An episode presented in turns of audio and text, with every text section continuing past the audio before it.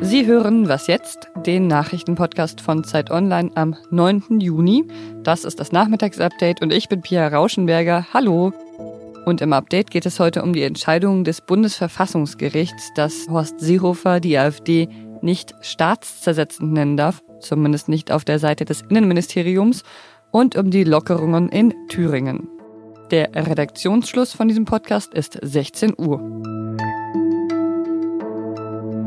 Wenn Horst Seehofer sich in Zukunft berufen fühlt, die AfD zu kritisieren, dann darf er das zumindest nicht mehr auf der Homepage des Innenministeriums tun. Die AfD hatte gegen Seehofer geklagt, weil er sie staatszersetzend genannt hatte und sie hat Recht bekommen. Das hat heute das Bundesverfassungsgericht entschieden. Andreas Voskuhle, der Präsident des Gerichts, sagte dazu, Die Zulässigkeit der Öffentlichkeitsarbeit der Bundesregierung endet also dort, wo Werbung für oder Einflussnahme gegen einzelne im politischen Wettbewerb stehende Parteien oder Personen beginnt. Hm, so ganz verstehe ich das noch nicht. Deshalb spreche ich jetzt mal mit meinem Kollegen Lenz Jakobsen darüber und der findet nämlich, das Gericht hat recht. Hallo Lenz. Hallo. Warum findest du es denn richtig, dass Seehofer die AfD nicht mehr öffentlich auf der Homepage des Innenministeriums kritisieren darf? Weil niemand auf die Homepage des Innenministeriums geht, um nachzusehen, was Herr Seehofer so sagt. Deshalb ist dieses Urteil in der Praxis ziemlich äh, folgenlos weil Seehofer ja weiterhin die AfD nennen kann, wie er will, unter anderem auch staatszersetzend. Also dieses Urteil beschneidet in keinster Weise den politischen Diskurs. Niemand darf deshalb Dinge über die AfD nicht mehr sagen. Alle dürfen weiter so über die AfD reden wie vorher. Nun darf Seehofer dafür eben nicht die Ressourcen seines Amtes benutzen. Die Idee dahinter ist, dass der Staat politisch neutral sein muss. Äh, das halte ich für sinnvoll und auch für richtig als Prinzip, auch wenn es hier in der Praxis, wie gesagt, kaum einen Unterschied macht, weil es, wie gesagt, egal ist, ob Seehofer das Interview auch auf seiner Homepage stellt oder ob es nur in Zeitungen, in Zeitschriften, in, im Fernsehen, wo auch immer erscheint. Aber warum beharrt man dann überhaupt so sehr auf dieser Ämtertrennung?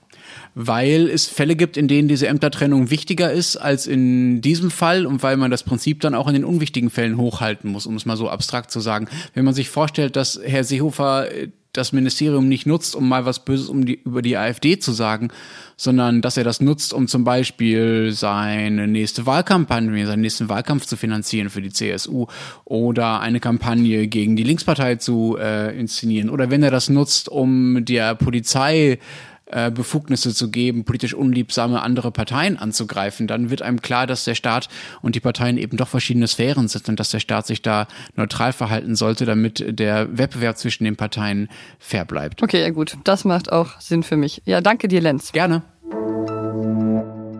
In Deutschland gibt es leider immer mehr Fälle von Diskriminierung. Das geht aus dem Jahresbericht für 2019 der Antidiskriminierungsstelle des Bundes hervor. Mehr als 1000 Beschwerden wurden dort gemeldet im vergangenen Jahr und das sind mehr als in den Jahren zuvor. Der Leiter dieser Antidiskriminierungsstelle heißt Bernhard Franke und er hat heute auf ein Phänomen hingewiesen. Ein Grundrauschen der Ausgrenzung. Die ganz selbstverständlichen, fast beiläufig, nicht selten sogar unbewussten Versuche, Menschen auszusortieren aufgrund bestimmter, auch nur zugeschriebener und angenommener Merkmale. Bei dieser Stelle melden die Menschen ja ganz unterschiedliche Diskriminierungserfahrungen. Die meisten ähm, haben allerdings mit Rassismus zu tun.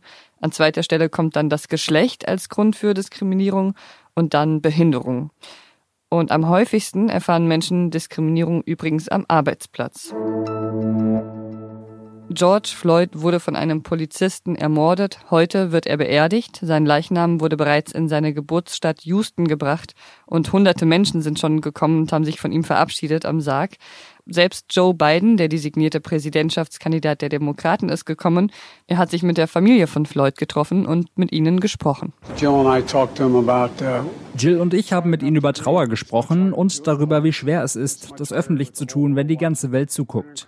Seine kleine Tochter war dabei. Sie sagte, Daddy wird die Welt verändern. Und ich denke, George Floyd wird die Welt tatsächlich verändern. Denn hier in Amerika ist meiner Meinung nach gerade ein Wendepunkt erreicht im Punkto Bürgerrechte, Freiheiten und Menschen würdevoll zu behandeln behandeln. Nach Floyds Tod sind tausende Menschen auf die Straße gegangen, weltweit.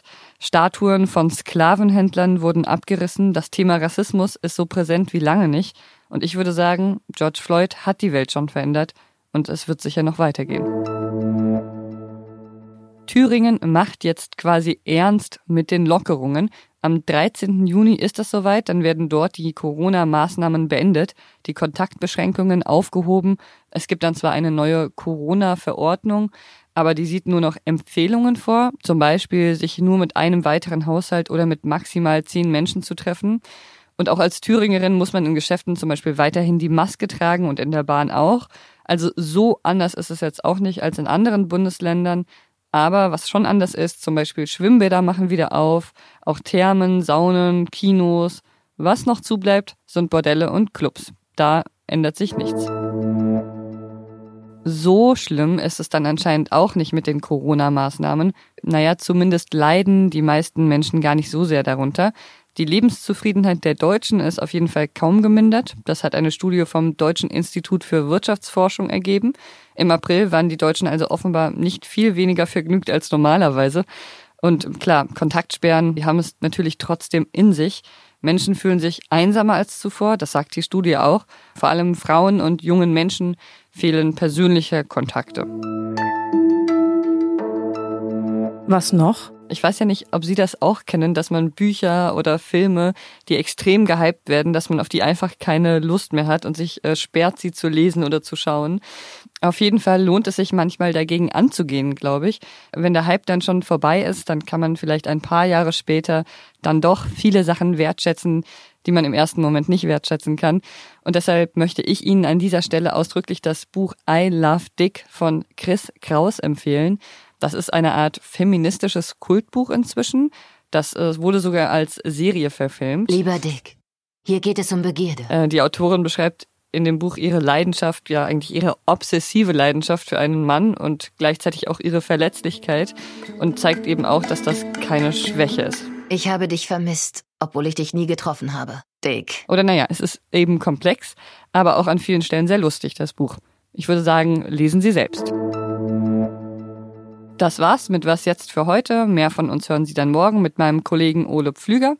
Und ähm, wenn Sie uns zwischendurch schreiben mögen, sehr gerne an wasjetzt.zeit.de. Ich wünsche Ihnen erstmal einen schönen Abend. Machen Sie es gut.